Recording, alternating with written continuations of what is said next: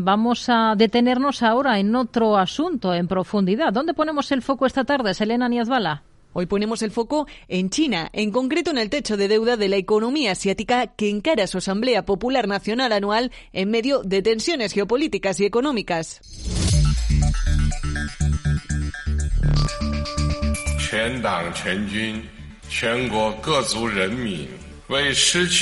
A pesar de que parece que la deuda central del gobierno chino está bastante contenida, el déficit municipal del país se ha disparado a causa de la recesión inmobiliaria y los controles de COVID-0. Estas variables aumentan la posibilidad de que estalle una crisis de deuda en el mercado chino. Para que nos hagamos una idea de los términos en los que hablamos, según estimaciones del grupo de inversión CLSA, la deuda del gobierno local se ha disparado hasta el 66% del producto Producto Interior Bruto de China desde el 29% de hace una década. En paralelo, la deuda central prácticamente se ha mantenido estancada, siendo los gobiernos regionales los que han asumido la mayor carga de los problemas fiscales de la economía asiática, de tal manera que la foto final que queda es una relación deuda-PIB del gobierno central de solo el 24% frente al 15% de hace una década. Y es que cuando los inversores se preocupan por los elevados préstamos de China, se refieren a a los de los promotores inmobiliarios o las autoridades municipales no hablan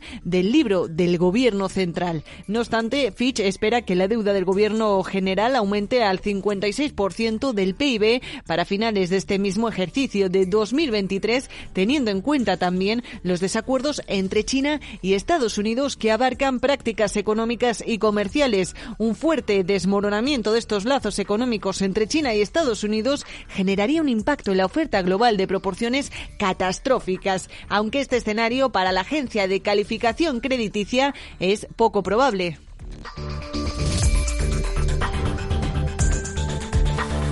De esta manera, la economía ha conseguido mantenerse en el radar inversor y con fuertes perspectivas de crecimiento. Crecer casi el doble que el año que viene, gracias a eh, lo que llamamos efecto base, es decir, el año pasado no pude ir de viaje, este año sí. El año pasado no pude comprarme un coche, este año sí. Es importante, pero la inversión que contribuye más de la mitad al crecimiento de China no va a despertar tanto como quizás uno podría imaginar, porque los problemas de fondo continúan, son los mismos. Escuchábamos a Alicia García Herrero, investigadora senior asociada del Real Instituto Elcano y economista jefe de Asia Pacífico en Natixis. Al mismo tiempo, China critica a Estados Unidos por su catastrófico problema de deuda y le acusa de sabotear los esfuerzos de otros países por resolver sus problemas de endeudamiento. Sin embargo, este desencuentro entre la deuda municipal y central de China está a punto de romperse porque los gobiernos regionales ya habrían gastado hasta el 10,8% de sus ingresos en el pago de intereses.